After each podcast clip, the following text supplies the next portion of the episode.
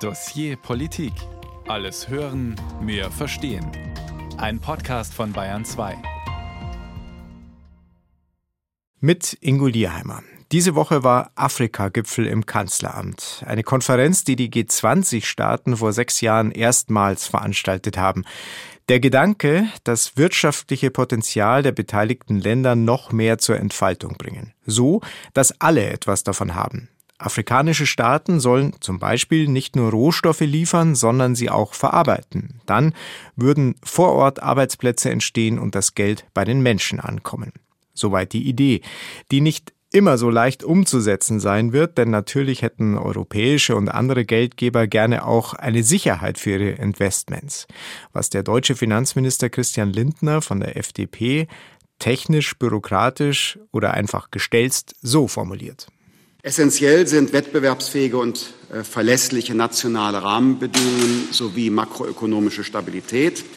Verlässliche Rahmenbedingungen heißt übersetzt keine Kriege, kein Terror, eine funktionierende Infrastruktur, am besten mit demokratischen Staaten als Partner. Wünsch dir was. Die Realität schaut in vielen Ländern ganz anders aus.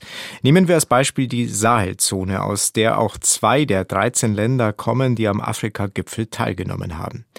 Für diese gilt das, was der marokkanische Außenminister Nasser Burita so zusammenfasst.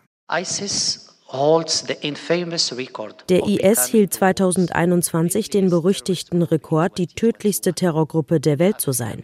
Afrika ist mittlerweile das Hauptziel geworden. Im Jahr 2021 entfielen 48 Prozent der weltweiten Todesfälle durch Terrorismus auf Afrika südlich der Sahara. Die Sahelzone ist die Heimat der am schnellsten wachsenden und tödlichsten Terrorgruppen der Welt.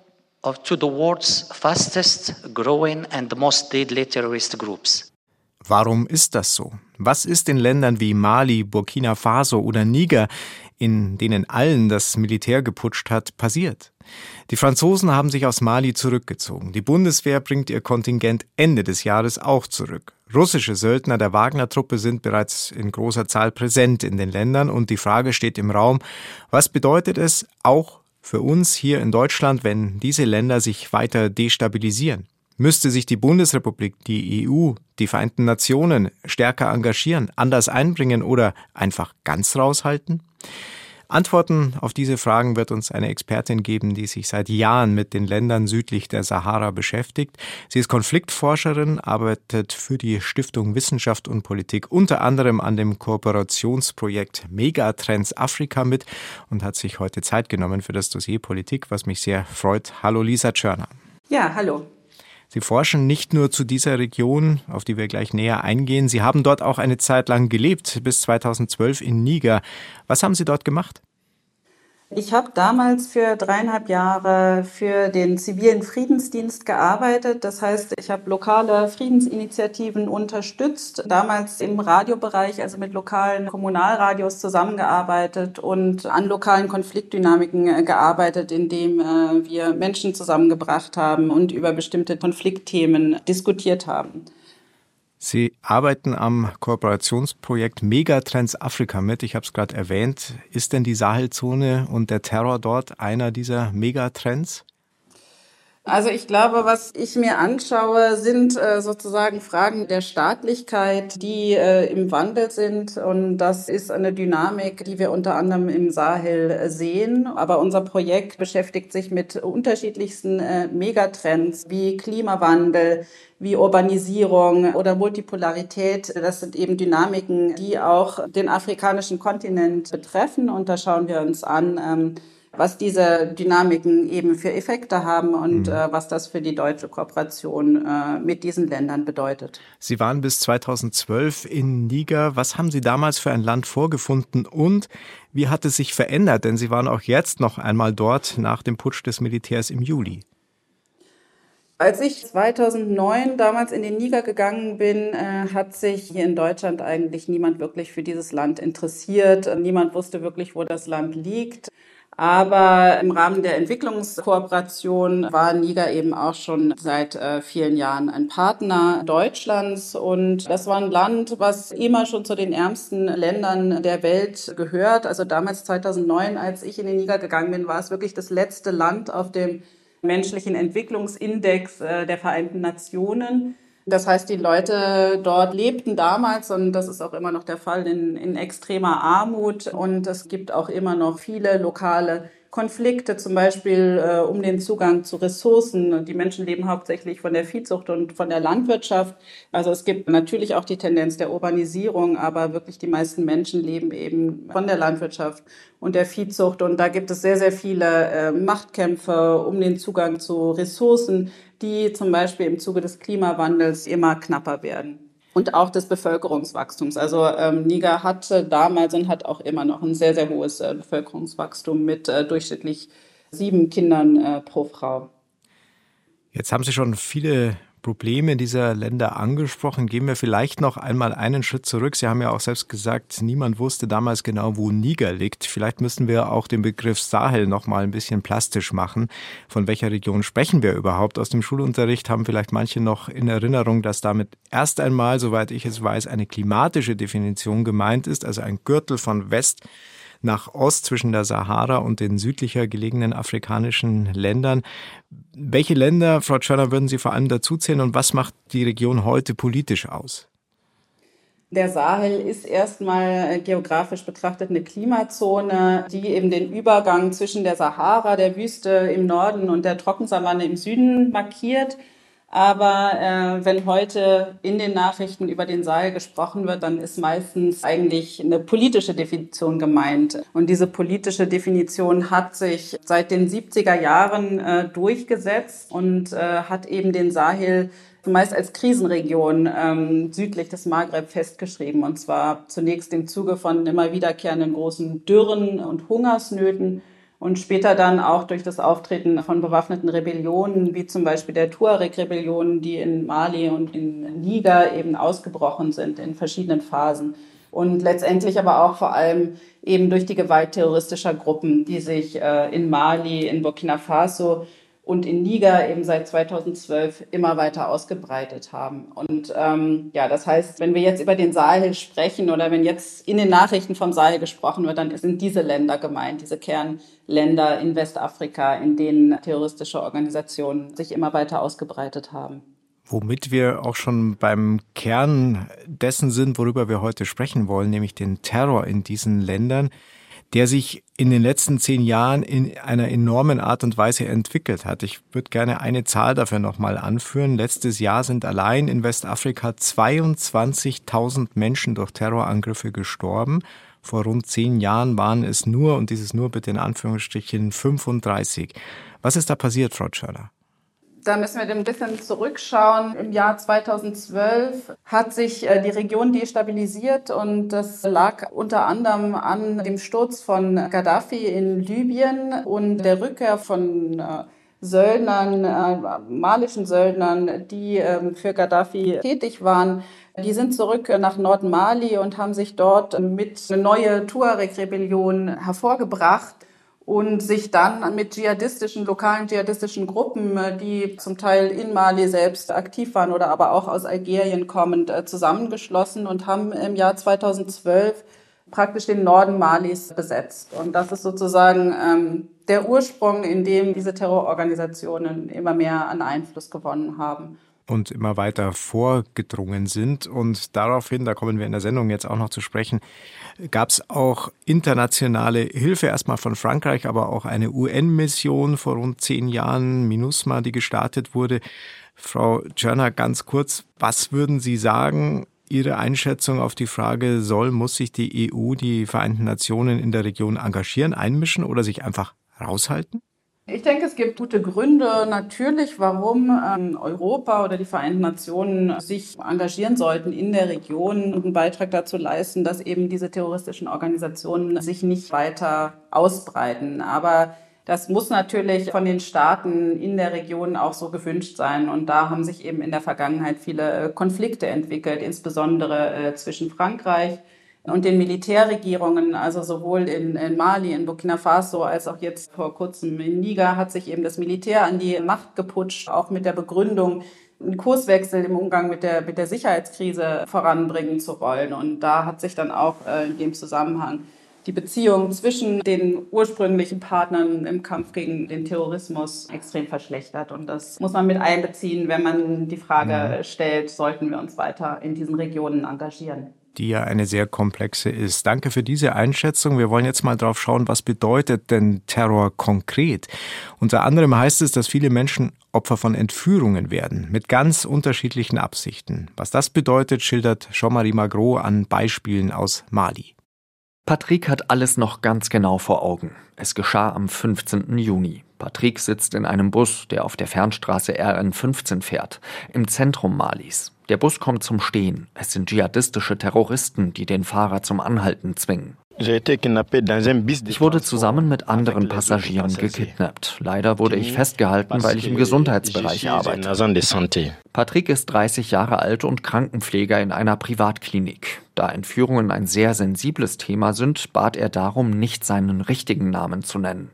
Zwei Monate lang wird er von den Terroristen gefangen gehalten. Er kümmert sich um andere Gefangene und deren gesundheitliche Probleme. Er wird gezwungen, den Koran zu studieren, sogar mit den Terroristen zu beten. Als er sich weigert, wird er ausgepeitscht. Andere traf es noch schlimmer. Als Menschen versuchten zu fliehen, waren sie gnadenlos. Ich habe gesehen, wie zwei Frauen erschossen wurden. Am 15. August, also auf den Tag genau zwei Monate nach seiner Gefangennahme, lassen ihn die Dschihadisten dann frei. Sie haben mich und zwei Frauen auf die Motorräder gepackt und uns am Straßenrand abgesetzt. Sie haben nur gesagt, dass wir einfach der Straße folgen sollen. Später erfährt Patrick, dass er dank eines Austauschs gegen gefangen genommene dschihadistische Kämpfer freigelassen wurde.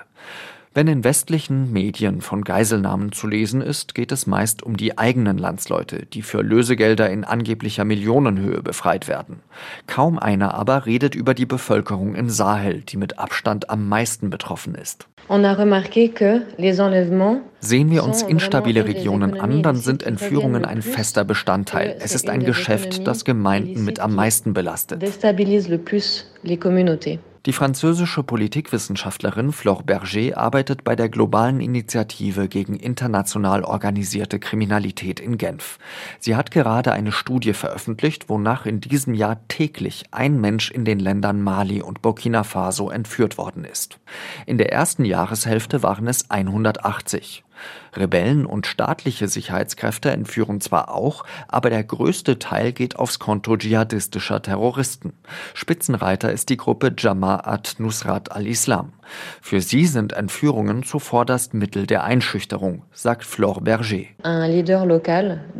Wird zum Beispiel ein lokaler Anführer euh, gekidnappt, dann wollen die Dschihadisten ihren Einfluss auf dieses Gebiet ausweiten. Das spielt euh, eine wichtigere Rolle als Geld.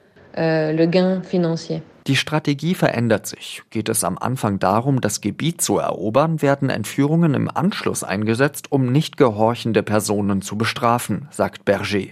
Beim dritten Schritt gehe es darum, die Kontrolle über das Gebiet zur Schau zu stellen. Dann werden etwa Mitarbeiter von internationalen Hilfsprogrammen für 24 Stunden festgesetzt. Es gebe zwar auch einige Befreiungen, sagt Berger, aber es ist schwieriger, wenn zum Beispiel bei den Terroristen der Verdacht besteht, dass eine Geisel mit den staatlichen Behörden oder der Armee zusammenarbeitet. Dann wird diese Person direkt getötet. So erging es etwa einem guten Freund von Usman Gendo. Eines Tages waren sie zu zweit in der malischen Region Timbuktu unterwegs. Sie wurden von Dschihadisten angehalten. Sie haben uns gesagt, dass wir unsere Taschen öffnen und unsere Telefone abgeben sollen. In den Taschen fanden die Milizen zwar nichts Brisantes und auch nicht auf Usmans Handy, aber auf dem Handy meines Freundes war ein Bild, auf dem er in Uniform zu sehen ist. Dabei gehörte er gar nicht zur Armee. Sie haben ihn mitgenommen.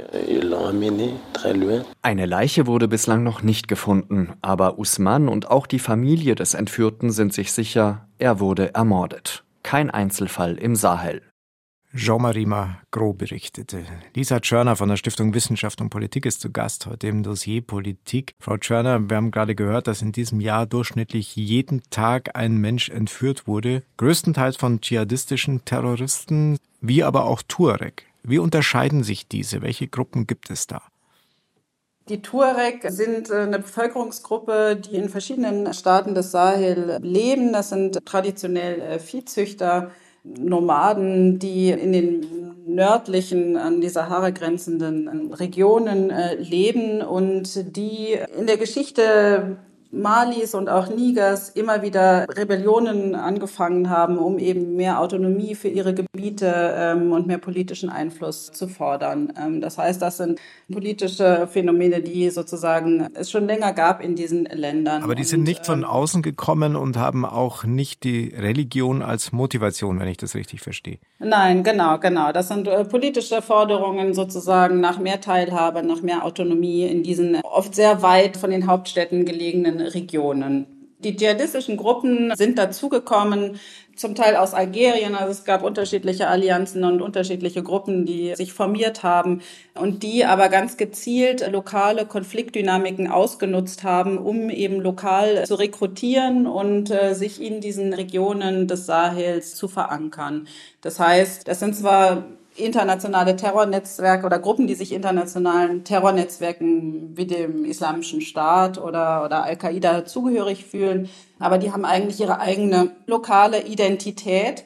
Und 2012 in Mali haben eben sich diese lokalen Rebellen teilweise mit den dschihadistischen Gruppen zusammengeschlossen, um eben ja, den Norden des Landes unter ihre Kontrolle zu bringen. Sie sagen, dass die dschihadistischen Gruppen auch lokal rekrutieren, also sprich, dass die Menschen in den Dörfern, in den Siedlungen auch zu den Dschihadisten überlaufen, wenn überlaufen der richtige Begriff ist. Warum geht das so einfach? Ja, also ich hatte ja anfangs schon gesagt, dass es in den Sahelländern viele ähm, lokale Konfliktdynamiken gibt, um den Zugang zum Beispiel zu Ressourcen zwischen Ackerbauern und Viehzüchtern, aber auch zwischen verschiedenen mobilen Viehzüchtergemeinschaften. Und diese Konflikte werden von dschihadistischen Gruppen eben ausgenutzt, um Kämpfer äh, lokal zu rekrutieren. Ein, gutes Beispiel dafür ist zum Beispiel die Entstehungsgeschichte des lokalen IS Ablegers, der in der Grenzregion zwischen Mali und Niger aktiv ist. Und der Ursprung dieser Gruppe ist eben ein grenzüberschreitender Ressourcenkonflikt zwischen zwei mobilen Viehzüchtergemeinschaften, der Pöll und der Tuareg, der schon jahrzehntelang in dieser Grenzregion geschwelt hat. Und in diesem Konflikt kam es halt immer wieder zu verschiedenen Stufen der Gewalteskalation und die äh, lokale IS-Ablegergruppe hat diesen Konflikt eben ausgenutzt, um ganz klar äh, Mitglieder zu rekrutieren, die sich äh, dem IS angeschlossen haben, um sich äh, in, in diesem jahrzehntealten Konflikt eigentlich zu schützen gegen Angriffe. Ähm, und äh, das ist äh, so ein klassisches Beispiel. Also das sehen wir äh, auch bei den Al-Qaida-Gruppen, dass sozusagen diese lokalen Konflikte ausgenutzt werden, um, um Kämpfer und Mitglieder und Unterstützer zu rekrutieren. In den letzten zweieinhalb Jahren gab es dann in allen drei Ländern, über die wir schon gesprochen haben, in Mali, in Niger, in Burkina Faso, Militärputschs. Also es sind jetzt Militärregierungen an der Macht. Wer folgt ihnen? Wer sind ihre Anhänger? Was versprechen sich die Menschen von diesen Regierungen? Oder versprechen sie sich überhaupt etwas? In Mali, in Burkina Faso und jetzt diesen Sommer im Juli auch in Niger hat sich äh, das Militär an die Macht geputscht. Und für die Putschisten selber ist der Grund eben der Umgang mit der Sicherheitskrise und äh, die Vorgängerregierungen wurden eben dafür verantwortlich gemacht diese Sicherheitskrise nicht in den Griff zu bekommen. Die Bevölkerungen in den Ländern haben diese Putsche größtenteils bejubelt zunächst und auch sehr große Hoffnungen entwickelt, dass sozusagen sich die Sicherheitslage durch die Machtübernahme der Militärs äh, verbessert. Und ähm, das liegt auch daran, dass eben die zivilen Regierungen, die zwar demokratisch legitimiert waren, oft keine wirkliche Verbesserung der Lebensumstände der Bevölkerung mit sich gebracht haben, dass es den Vorwurf gab von der Bevölkerung, dass die zivilen Regierungen einfach nur ähm, sich in die eigene Tasche gewirtschaftet haben und dass es eigentlich auch keine wirklichen demokratischen Strukturen gab in den Ländern. Ist das bei den Militärregierungen anders? Wie beobachten Sie das? Kümmern Sie die sich auch um diese zivilen Strukturen, die Sie angesprochen haben, oder eher nur um ihre eigene Macht? Die kümmern sich nicht wirklich um die zivilen Strukturen. Das kann man nicht sagen. Was wir in allen drei Ländern sehen, ist, dass die Militärregierungen eine sehr autoritäre äh, Regierungsform umsetzen. Das heißt, es gibt sehr große staatliche Repression gegen Regierungskritiker und Regierungskritikerinnen. Die Arbeit von Nichtregierungsorganisationen ist zum Beispiel sehr erschwert. Ich war jetzt vor zwei Wochen in Niger und habe mir die Lage angeschaut nach dem Militärputsch. Die äh, Menschen, mit denen ich sonst offen, auch im öffentlichen Raum, äh, mich über die Politik des Landes unterhalten konnte, haben Angst und wollten sich nicht mehr so offen äußern, beziehungsweise haben sich ständig umgeschaut. Also man merkt schon, dass es eine sehr autoritäre, repressive äh, Regierungsform ist, die in den äh, drei Ländern jetzt im Moment an der Tagesordnung ist. Was heißt das für den Alltag der Menschen dort, wenn Sie sagen, dass sie auch auf der Straße Angst haben, vielleicht verfolgt zu werden? Ja, die Lage ist sehr angespannt. Also das äh, habe ich jetzt in Niger äh, doch sehr stark so wahrgenommen. Andererseits gibt es eben auch die Hoffnung, dass sich doch jetzt auch was verändert. Also zum Beispiel wurde in Niger jetzt versprochen, dass es einen nationalen Dialogprozess geben soll an dem äh, wichtige Teile der Gesellschaft beteiligt sind, um eben zusammen zu erarbeiten, wie es mit dem Land weitergehen soll. Dieser Dialogprozess ist aber nicht wirklich in Gang gekommen und wir sehen auch in den Nachbarländern, dass solche Methoden gerne auch von den Militärregierungen genutzt werden, um eben die Opposition oder Kritiker eben ähm, mundtot zu machen und ähm, ja eigentlich Versprechen der Inklusion auszugeben, aber die in Wirklichkeit dann nicht umgesetzt werden. Und auch der Dialogprozess in Niger zum Beispiel ist im Moment angehalten und man weiß nicht wirklich, wie es weitergeht. Treibt das die Menschen, solche falschen Versprechungen, dann auch eher wieder in die Radikalisierung? Ich denke, dass äh, sich Militärregierungen nicht auf Dauer an der Macht halten können, wenn sie nicht sozusagen Verbesserungen auch für die Bevölkerung mit sich bringen. Und natürlich ist die Gefahr da, dass sich die Lage weiter destabilisiert. Wir haben das jetzt in für Niger gesprochen. Wir haben das auch in Mali gesehen und in Burkina Faso, wo es nochmal einen Putsch innerhalb des Putsches gab. Das heißt, die Unzufriedenheit ist weiter da gewesen. Die Lage hat sich nicht verbessert. Auch die Sicherheitslage, das sehen wir ganz klar in Mali und Burkina Faso, hat sich äh, mit der Machtübernahme der Militärs nicht verbessert, sondern im Gegenteil. Es kam zu großen Menschenrechtsverletzungen. Also in Mali zum Beispiel hat die Militärjunta angefangen mit der russischen Söldnergruppe Wagner zusammenzuarbeiten und diese Antiterroroperationen in dem Rahmen wurden sehr, sehr viele Menschenrechtsverletzungen durchgeführt und das trägt natürlich dann wieder auch äh, zu Radikalisierungsprozessen bei. Und auf diese Wagner Gruppe, die russische Söldnergruppe und auch die Frage, wie sich denn die EU, wie sich Deutschland, die Vereinten Nationen verhalten sollen im Sahel. Darüber sprechen wir gleich weiter im Dossier Politik mit Lisa Tschörner von der Stiftung Wissenschaft und Politik. Rund die Hälfte der weltweiten Todesfälle durch Terrorakte geschehen in den Ländern der Sahelzone südlich der Sahara. Was bedeutet das für Länder wie Mali, Niger, Burkina Faso und welche Folgen hat das für uns? Wie soll und kann sich Deutschland die EU verhalten? Noch bis 20 Uhr geht es darum im Dossier Politik mit Ingo Lierheimer. Zu Gast ist Lisa Tschörner im Dossier Politik. Sie arbeitet für die Stiftung Wissenschaft und Politik unter anderem an dem Kooperationsprojekt Megatrends Afrika, das wir vorhin schon erläutert haben, und berät dabei auch Bundesministerien. Der Terror im Sahel gehört zu den Megatrends. Sie kennen die Strukturen vieler Länder. Frau Tschörner haben zum Teil auch dort gelebt, wie im Niger. Was wäre aus Ihrer Sicht das Dringlichste, was sich ändern müsste? Das Wichtigste für diese Länder ist tatsächlich, dass sich einerseits die Sicherheitslage verbessert. Das heißt, dass äh, Menschen in Sicherheit dort leben können und nicht permanent um ihr Leben und ihr Hab und Gut fürchten müssen.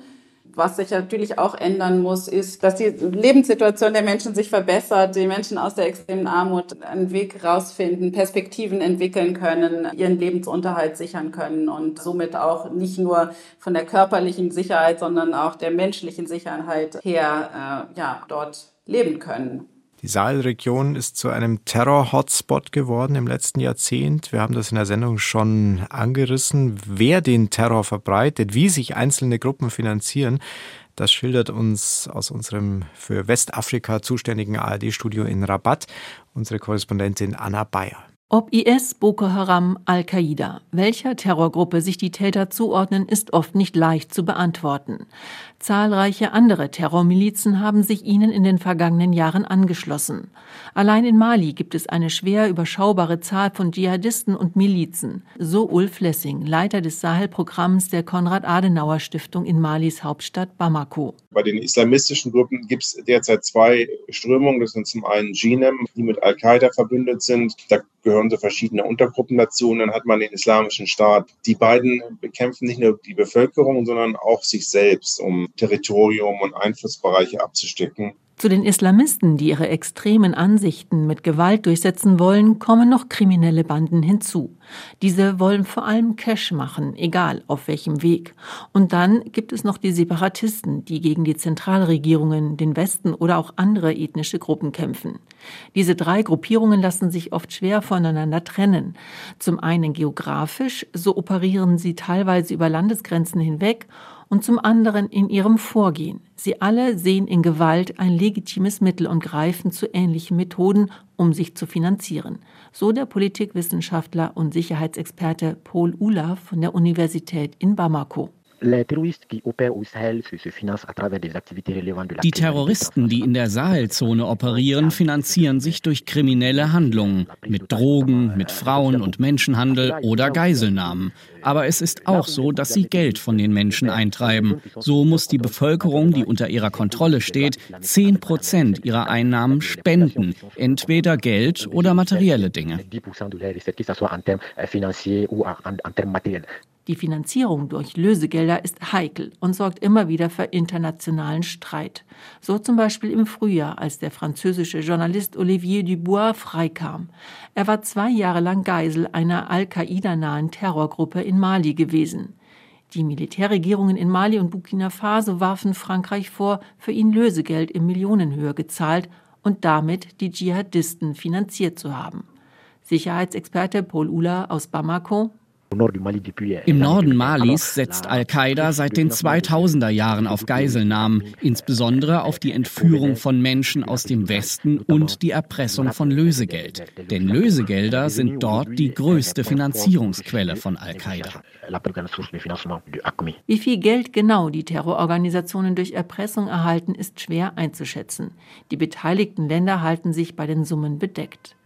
Was dagegen klar ist, solange es für die Menschen in der Sahelzone so wenig Perspektiven gibt, was Arbeit, Bildung, Gesundheit, Justiz und natürlich Sicherheit betrifft, werden Terrorgruppen weiter Zulauf haben, so Ulf Lessing. In Burkina Faso, da gibt es fast zwei Millionen Binnenflüchtlinge und in Mali, im Nachbarstaat, sind Schulen in großen Teilen des Landes geschlossen. Also es wächst eine Generation von Menschen auf ohne jegliche Hoffnung, die leichte Beute für Islamischen Staat und andere terroristischen Gruppen wird. Mit der Konsequenz weitere Anschläge mit Toten und Verletzten und Millionen von Binnenflüchtlingen berichtet unsere Korrespondentin Anna Bayer und hat diesen Kreislauf beschrieben am Ende ihres Beitrags, wie eine Generation heranwächst, ohne jede Hoffnung, die dadurch auch empfänglicher ist, selbst Gewalt anzuwenden und sich einer Terrorgruppe oder einer kriminellen Bande anzuschließen. Lisa Tschörner von der Stiftung Wissenschaft und Politik, Sie haben das vorher auch schon einmal angerissen. Das scheint ein zentrales Problem zu sein. Ja, das ist auf jeden Fall ein zentrales Problem und ich denke, daran äh, wird auch deutlich, dass sich diese terroristischen Gruppen im Sahel eben nicht allein mit militärischen Mitteln bekämpfen lassen, sondern dass wir wirklich schauen müssen, was sind die sozialen äh, und politischen Ursachen dieser terroristischen Gewalt, die sozialen und politischen Missstände und Konfliktursachen. Äh, und ich denke, dass diese Ursachen wirklich anzugehen und zu beheben, den Menschen Perspektiven zu schaffen, Sicherheit zu geben, dass das sozusagen äh, die Punkte sind, an denen man ansetzen muss, um ähm, das Problem der terroristischen Gewalt im Sahel einzudämmen. Also so könnte diese Spirale zumindest unterbrochen werden. Wir haben auch gerade gehört, dass viele Menschen auf der Flucht sind. Rund zwei Millionen Binnenflüchtlinge soll es in diesen drei Ländern geben. Was heißt das für diese Menschen? Wohin ziehen sie? Wo haben sie die Aussicht auf bessere Verhältnisse? Die Menschen in den Regionen, die von äh, den terroristischen Gruppen kontrolliert werden oder in denen es immer wieder zu Angriffen kommt, sind halt oft in Bewegung. Das heißt, sie fliehen entweder in, in andere Regionen im eigenen Land oder eben ins Nachbarland. Also das sind wirklich hauptsächlich regionale Fluchtbewegungen, die wir da sehen. Und die Menschen lassen halt das wenige Hab und Gut, was sie besitzen, hinter sich, was dann auch weitere Probleme mit sich zieht. Also wenn zum Beispiel Ackerbauern ihr Land hinter sich lassen, dann zieht das auch wieder neue Konfliktdynamiken äh, natürlich hinterher, weil das Land dann von anderen Menschen genutzt wird und oft sind auch äh, Landverhältnisse nicht wirklich geklärt. Das heißt, ja, das Problem, dass die Menschen halt keine Sicherheit vor Ort haben in ihren Dörfern, das ist wirklich ein sehr großes Problem im Alltag. Und was heißt das gerade auch für die jungen Menschen? Es sind ja letztlich ja auch eine sehr junge Bevölkerungsstruktur. Welche Perspektive haben diese jungen Menschen und wohin zieht es sie? Ziehen die nicht eher weg und sagen, ich will alles hinter mir lassen?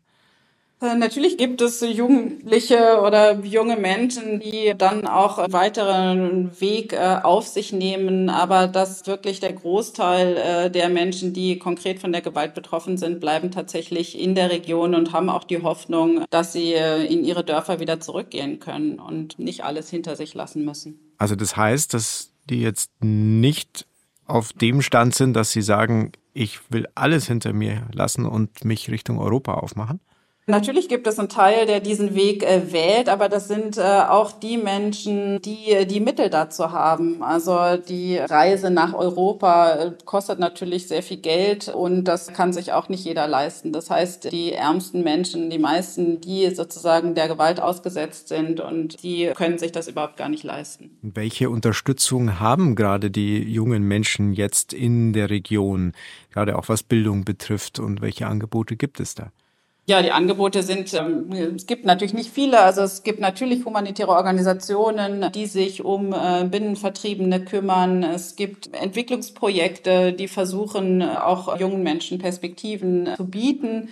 Aber zum Beispiel ist jetzt die Lage in Niger so, dass mit dem Putsch und den Sanktionen, die im Anschluss an den Putsch durch die Regionalorganisation ECOWAS verhängt worden sind und denen sich auch Europa zum Beispiel angeschlossen hat, alle Projekte im Rahmen der Entwicklungszusammenarbeit äh, derzeit auf Eis gelegt sind. Das heißt, alle Ansätze, die auch äh, von Deutschland oder Europa gefördert wurden, sind im Moment zum Stillstand gekommen. Das heißt, da geht es auch im Moment nicht weiter. Das heißt, die Lage ist auch da dabei, sich noch weitergehend hm. zu verschlechtern. Sagt Lisa Tschörner von der Stiftung Wissenschaft und Politik, die heute zu Gast ist im Dossier Politik zum Terror im Sahel. Die Geschichte des Sahel ist auch die Geschichte Frankreichs.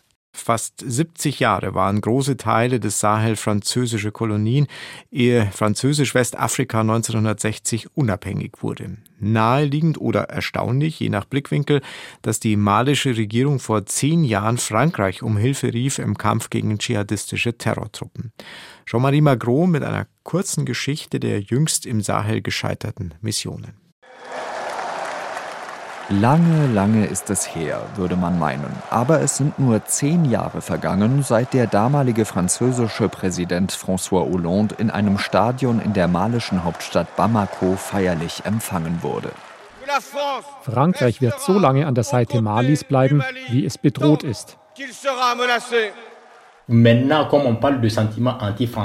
Heute sprechen wir von einer antifranzösischen Einstellung. Damals war sie pro-französisch.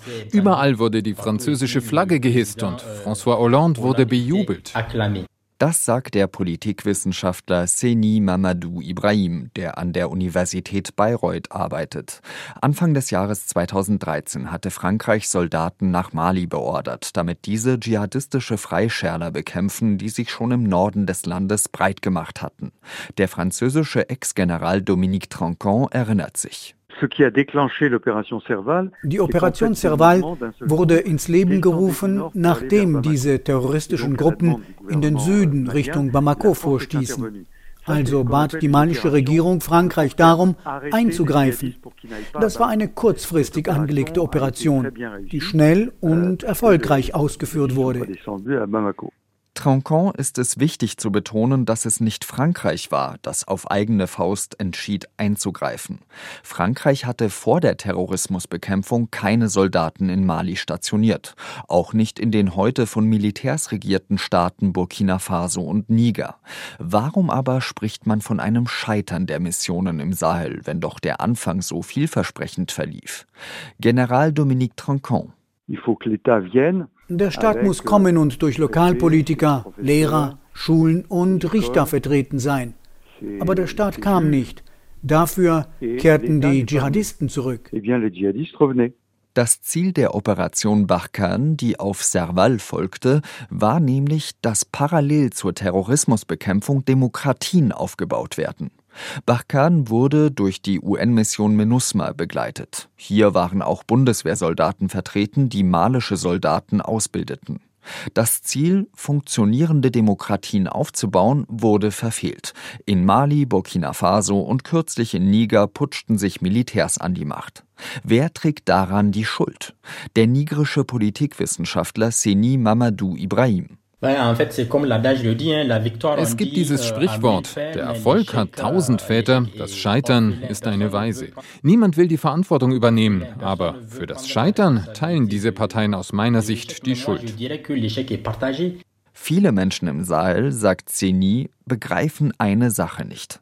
Frankreich, eines der reichsten Länder mit einer gut ausgestatteten Armee, ist jahrelang mit Soldaten in der Region aktiv. Doch anstatt die Terroristen zurückzudrängen, breiteten sich diese aus. Aus meiner Sicht lag ein Fehler in der dauerhaften Präsenz der französischen Soldaten. Es handelt sich schließlich um die frühere Kolonialmacht. Ein derzeit beliebter Musikhit ist Verzieh dich, französische Armee von Alpha Blondie. 20 Jahre ist das Lied schon alt. Auf Social Media teilen die Menschen Videos aus der Zeit, als französische Soldaten Menschen aus der Elfenbeinküste auspeitschten, die versuchten, einen Checkpoint in ihrem Land zu passieren. Nach ausbleibenden Erfolgen war Frankreich nicht mehr der willkommene Retter, sondern es wurde, sagt der nigrische Politikwissenschaftler, zum Sündenbock. Die Anführer der Militärjuntas beschuldigten die französischen Soldaten, gemeinsame Sache mit den Terroristen zu machen. Und auch die russische Paramilitärorganisation Wagner mischte sich ein und befeuerte die Propaganda. Seni Mamadou Ibrahim von der Universität Bayreuth hat trotzdem Hoffnung. Die Europäische Union ist viel mehr Nachbar des Sahel als euh, Moskau. Dafür aber müssten Frankreich und die westlichen Verbündeten mehr Wert auf Dialog legen und dabei helfen, dass sich Zivilgesellschaften entwickeln und entfalten können. Es reiche nicht, sich auf den Westen wohlgesonnene Staatsoberhäupter zu verlassen, meint Seni Mamadou Ibrahim. Das habe man in seiner Heimat Niger gesehen. Der französische Ex-General Dominique Troncon kann dem nur beipflichten. Diese Länder werden nach 60 Jahren Unabhängigkeit endlich souverän. Sie entscheiden für sich selbst. Manchmal gefällt uns das nicht, aber ich bin dagegen, dass man diesen Ländern aufzwingt, so zu denken, wie wir das tun. Sie denken nicht wie wir. Das ist alles. Das ist alles, sagt dieser ehemalige französische General lapidar über die Länder in der Sahelzone. Jean-Marie Magro berichtete. Und Lisa Tschörner von der Stiftung Wissenschaft und Politik ist zu Gast in diesem Dossier Politik. Wir haben gerade gehört, dass Frankreich innerhalb von wenigen Jahren vom Retter Malis zum Sündenbock wurde. Würden Sie das mit der Geschichte erklären in erster Linie?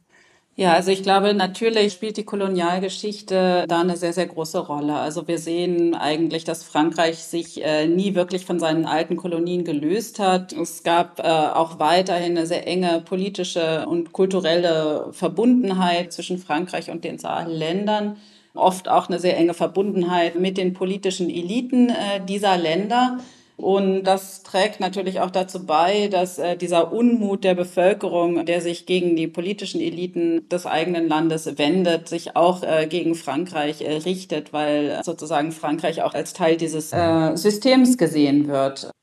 Nicht nur Frankreich, sondern auch die Vereinten Nationen können ja in der Region offenbar keine tragende Rolle spielen. Vor zehn Jahren wurde die Stabilisierungsmission MINUSMA ins Leben gerufen mit zeitweise 10.000 Blauhelmsoldaten. Auch die Bundeswehr ist oder war, muss man sagen, bis Ende des Jahres noch mit über 1000 Soldaten beteiligt. Warum ist diese Mission gescheitert? Ja, das äh, gibt viele Gründe, aber letztendlich muss man sehen, dass die Bevölkerung, aber auch die Militärregierungen eben äh, den internationalen Akteuren vorgeworfen haben, keine Ergebnisse zu liefern. Also, mhm. ähm, dass es sozusagen die dschihadistische Gewalt nicht bekämpft werden konnte und äh, das ist im Beitrag eben gerade auch schon angesprochen worden. Gerade die französische Präsenz wird deswegen mit sehr großer Skepsis äh, gesehen oder wurde mit sehr großer Skepsis gesehen. Und es sind halt eben viele Gerüchte entstanden, weil die Menschen sich gefragt haben, wie es denn sein kann, äh, dass eine große Militärmacht äh, wie Frankreich mit modernster militärischer Technik, Aufklärungsdrohnen, nicht in der Lage ist, gegen ein paar hundert bewaffnete Motorradfahrer vorzugehen, die eben mit sehr einfachen Mitteln doch in diesem asymmetrischen äh, Konflikt und, agieren. Und, und wie, wie äh, fällt Ihre Antwort da aus? Warum ist es so schwer für die Militärmacht Frankreich und andere? Es ist vor allem so schwer, weil es eben sehr lokal äh, verankerte ähm, terroristische Organisationen sind, äh, die sehr eingebettet äh, in die lokale Bevölkerung auch agieren. Insofern ist es oft sehr, sehr schwer, auch die Linie zu ziehen, äh, wer gehört wirklich zu diesen Gruppen. Und äh, die Menschen haben auch Angst und vor diesen Gruppen, aber auch vor der Reaktion der militärischen Antiterroroperationen. Und ähm, insofern gelingt es diesen Gruppen, sich auch wirklich in den lokalen Kontexten äh, zu bewegen, ohne groß aufzufallen. Und das ist äh, natürlich was, was man auch mit der modernsten militärischen Technik in so einer asymmetrischen Situation nur sehr, sehr schwer kontrollieren kann. Und Sie haben gesagt, dass die Menschen in diesen Ländern auch unzufrieden waren mit diesen Missionen, weil einfach die Terroristen nicht zurückgedrängt wurden. Das ist die militärische Ausrichtung dieser Missionen. Gleichzeitig haben die aber nicht die Zivilgesellschaft im Blick gehabt. Ist das vielleicht auch ein Fehler gewesen?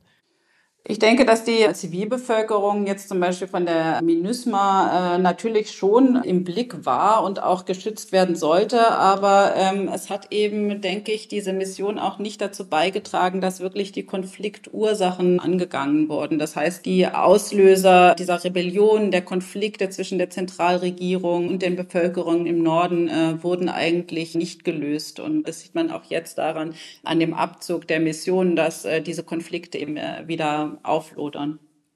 Jetzt gibt es Beobachter, die dafür plädieren, das Gemeinwesen in diesen Ländern nicht von oben, sondern von unten wieder aufzubauen, also vom Lokalen aus. Und sie argumentieren, dass es unter der Bevölkerung dazu einen großen Willen und auch viel Engagement gäbe. Wäre das ein Weg?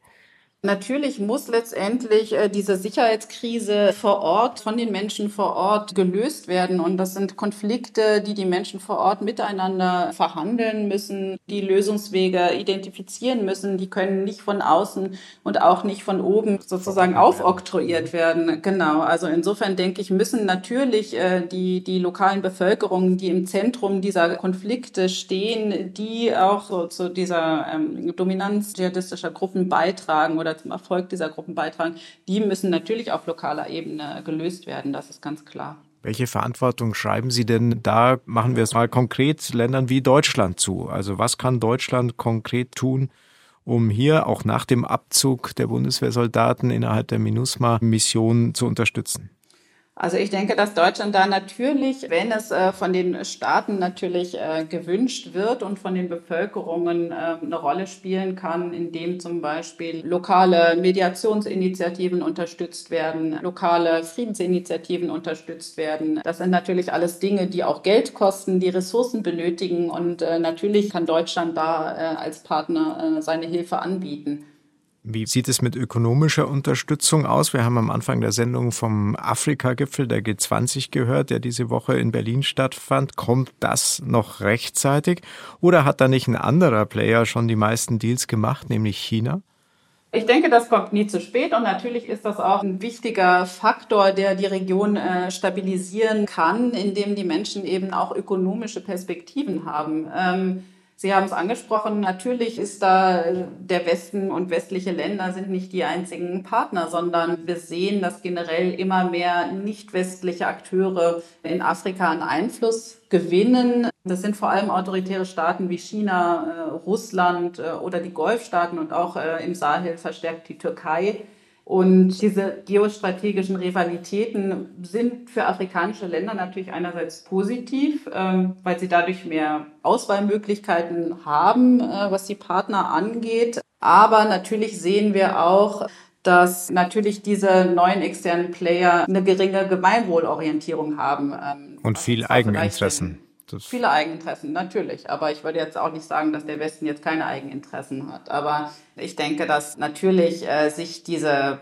autoritären Staaten und ähm, ihr Einlassen mit den afrikanischen Eliten sich natürlich negativ auf Demokratie oder Entwicklung und Stabilität in der Region auswirkt. Würden Sie denn dann sagen, Frau Tschörner, dass der Abzug der französischen Truppen und auch das Ende der UN-MINUSMA-Mission womöglich vielleicht auch für diese Länder eine Chance bietet? Sie meinen jetzt für die Länder des Sahel oder für die Für die Länder des Sahel, für die Länder des Sahel.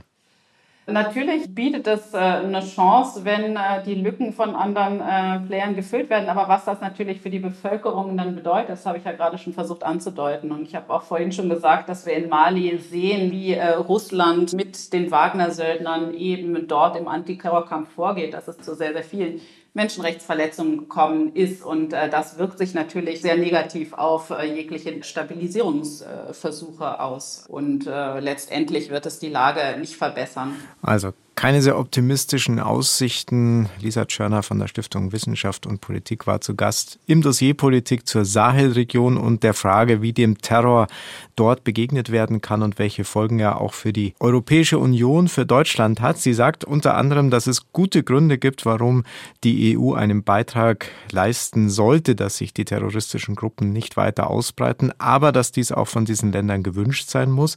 Dass es im Sahel bei den dschihadistischen Terrorgruppen um religiöse Motive geht als um regionale Konflikte und Macht und dass sich die terroristischen Gruppen nicht mit militärischen Mitteln allein zurückdrängen lassen, sondern dass man auf die sozialen und politischen Ursachen dieser Gewalt schauen muss, sie erkennen muss und bekämpfen muss.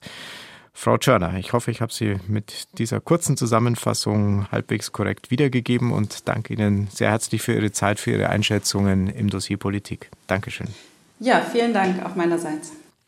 In der nächsten Ausgabe des Dossier Politik beschäftigen wir uns mit der Halbzeitbilanz der Bundesregierung und laden Sie herzlich ein, mitzumachen in dieser Sendung. Wie sehen Sie die Ampel? Ist sie besser als Ihr Ruf? Schlechter?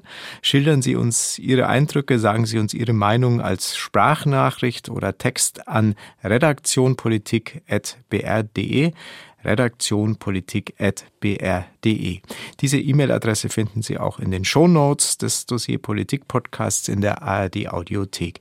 Eine weiter spannende Radio- und Podcastzeit wünscht Ihnen Ingo Dierheimer.